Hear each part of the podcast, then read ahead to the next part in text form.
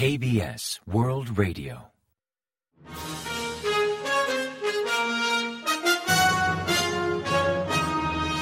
Informativo de KBS World Radio. Bienvenidos un día más al informativo de KBS World Radio. Les habla Javier Castañeda y tras el saludo les avanzamos los principales titulares del día 27 de noviembre. Corea del Norte normaliza la operativa de las garitas en la frontera. El Premier viaja a París para la votación de la ciudad que acogerá la Expo 2030.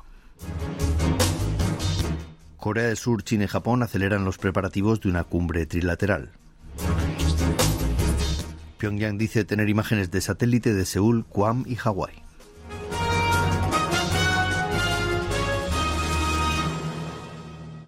Y tras el avance de titulares les ofrecemos las noticias. Corea del Norte ha comenzado a reactivar la vigilancia en los puestos de guardia de la zona desmilitarizada, la DMZ, tras declarar la ruptura del acuerdo militar intercoreano de 19 de septiembre de 2018. Autoridades militares de Seúl publicaron el lunes 27 cuatro fotografías de cámaras y dispositivos térmicos, confirmando los esfuerzos de Pyongyang por restablecer la vigilancia en las garitas del frente oriental desde el día 24 de noviembre. Tras la firma del acuerdo de septiembre de 2018, Norte y Sur desmantelaron 10 de los 11 puestos de vigilancia en la zona desmilitarizada en un intento de mitigar la tensión en la zona fronteriza, dejando un undécimo vacío. Pero recientes imágenes muestran a soldados norcoreanos transportando artillería pesada hasta las garitas y realizando guardias nocturnas. Desde el gobierno informan que Corea del Norte ha instalado más cañones costeros en cada zona, mientras que antes apenas tenía uno o dos. El ejército surcoreano ha afirmado que seguirá de cerca los movimientos de vigilancia de Corea del Norte en las zonas fronterizas. El primer ministro Han Dok-soo partió el día 26 hacia Francia para asistir a la Asamblea General del Buró Internacional de Exposiciones que llevará a cabo la votación final para decidir el anfitrión de la Expo Mundial 2030. El Gobierno se esforzará hasta el último momento antes de la votación junto con los líderes empresariales y funcionarios de la ciudad de Busan por lograr albergar la Expo Mundial 2030. Antes de partir, el primer ministro afirmó en Facebook que con espíritu inquebrantable hará todo lo posible hasta el final por dar buenas noticias al pueblo. Busan compite con Riyadh de Arabia Saudita y con Roma de Italia. Los integrantes del BIE, organismo a cargo de la Exposición Universal, decidirán la ciudad anfitriona mediante una votación que tendrá lugar el martes 28 en París. Los cancilleres de Corea del Sur, China y Japón acordaron el domingo 26 impulsar los esfuerzos para celebrar una cumbre trilateral lo antes posible. Al finalizar el encuentro a tres, que tuvo lugar entre el ministro de Asuntos Exteriores, Park Jin, y sus homólogos chino y japonés, Wang Yi y Kamikawa Yoko, respectivamente, en la ciudad portuaria coreana de Busan, Park comentó a la prensa que los tres países reafirmaron su compromiso de acelerar los preparativos para convocar una cumbre trilateral lo antes posible, en un momento que sea conveniente para todas las partes. Previamente, durante una reunión de altos cargos celebrada a finales de septiembre, los tres países acordaron celebrar la cumbre tripartita lo antes posible. No obstante, el ministro no dio más detalles sobre la cumbre, dejando entrever que podría tener lugar durante este año, tal y como esperaba Corea del Sur como país que albergará la próxima reunión de mandatarios. Tras el encuentro trilateral, el primero en cuatro años y tres meses desde agosto de 2019 en Beijing, China, los cancilleres no ofrecieron una rueda de prensa conjunta. Pyongyang asegura que el satélite de reconocimiento militar que lanzó hace poco, bautizado como Marikyong 1, no solo ha logrado hacer fotos de ciudades surcoreanas, sino también de las bases estadounidenses en la isla de Guam, en Hawái. Según informó la Agencia Central de Noticias de Corea del Norte, Kim Jong-un visitó el día 25 la sala de control general de la Administración Nacional de Desarrollo Aeroespacial Norcoreana para observar las fotos tomadas por el satélite espía de varios puntos de Corea del Sur como Chinghe, Busan, Ulsan, Pohang de Wikangnum. También fotografió partes de Seúl y hasta el portaaviones de propulsión nuclear estadounidense Carl Vinson, estacionado en un puerto militar de Busan. Detalló que al pasar sobre Hawái, el satélite espía fotografió la base conjunta Pearl Harbor Hickam y la base militar estadounidense en la isla de Guam, con bombarderos estratégicos de despliegue rápido por si surgen contingencias en la península coreana. Por el momento se ignora si las declaraciones de Pyongyang son verídicas, pues no ha mostrado públicamente ninguna foto, aunque algunos expertos afirman que serían de escasa ayuda militar por su baja resolución. El Consejo de Seguridad de Naciones Unidas celebrará una sesión de emergencia el día 27 hora local para discutir el reciente lanzamiento realizado por Corea del Norte para poner en órbita un satélite de reconocimiento militar. La reunión fue convocada por ocho de los integrantes del Consejo, Estados Unidos, Japón y Reino Unido, entre otros, aunque Corea del Sur también asistirá como país vinculado. Previamente, el secretario general de la ONU, Antonio Guterres, condenó con fuerza el lanzamiento de un cohete norcoreano para poner en órbita un satélite de vigilancia por incumplir las resoluciones del Consejo de Seguridad de la ONU. No obstante, parece poco probable que el Consejo pueda adoptar una resolución o declaración contra el régimen norcoreano, pues contará con la oposición de dos miembros permanentes, Rusia y China, país este último que ocupa la presidencia rotatoria del Consejo durante este mes. Seúl, Washington y Tokio realizaron el domingo 26 unas maniobras marítimas en aguas internacionales al suroeste de la isla de Jeju para mejorar el nivel de preparación contra la amenaza balístico-nuclear de Corea del Norte.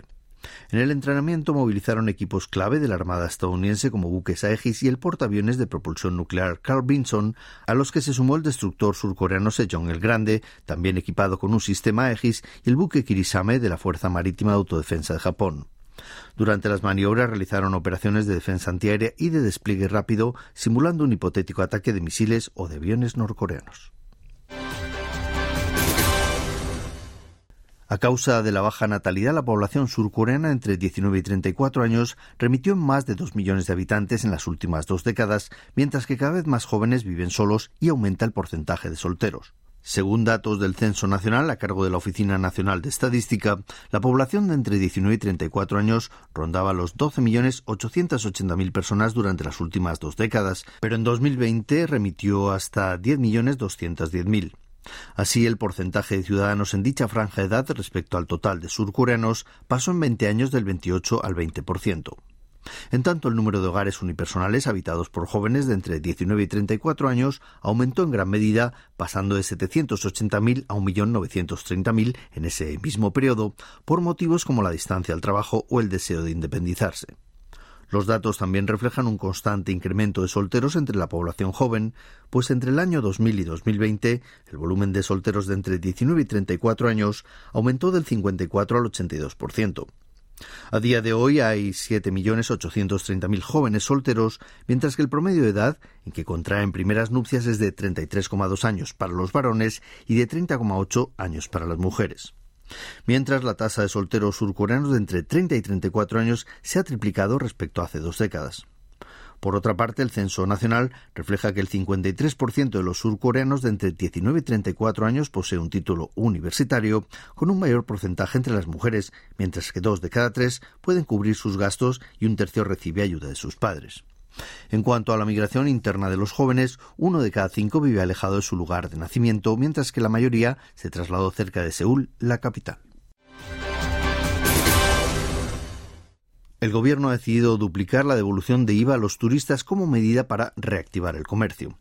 Así, el importe máximo que los viajeros extranjeros podrán reembolsarse en sus compras pasará de 500.000 a un millón de wones, con un límite total de 5 millones de wones. La nueva normativa entrará en vigor el 1 de enero de 2024.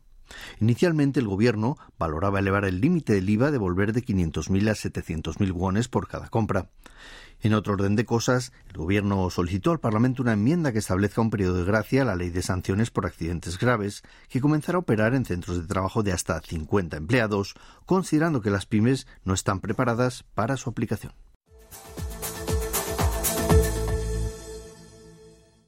Y ahora pasamos a ofrecerles el pronóstico del tiempo.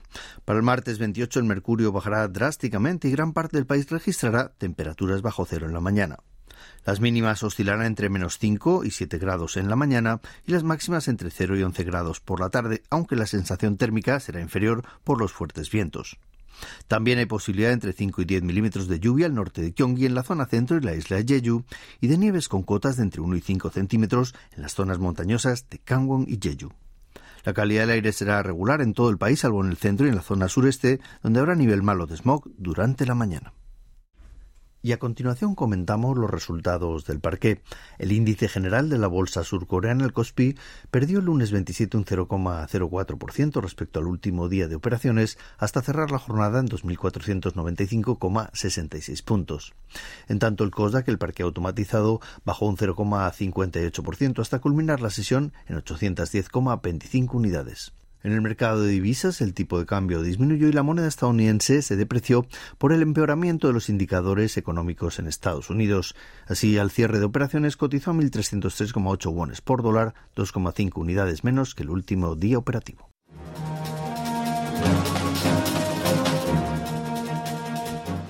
Y hasta aquí el informativo de hoy. Gracias por acompañarnos y sigan en la sintonía de KBS World Radio.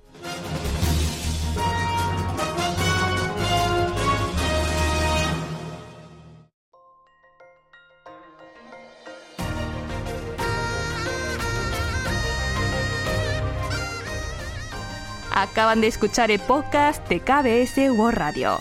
Hay muchos más contenidos en word.kbs.co.kr barra Spanish. Gracias por seguir en sintonía. KBS World Radio.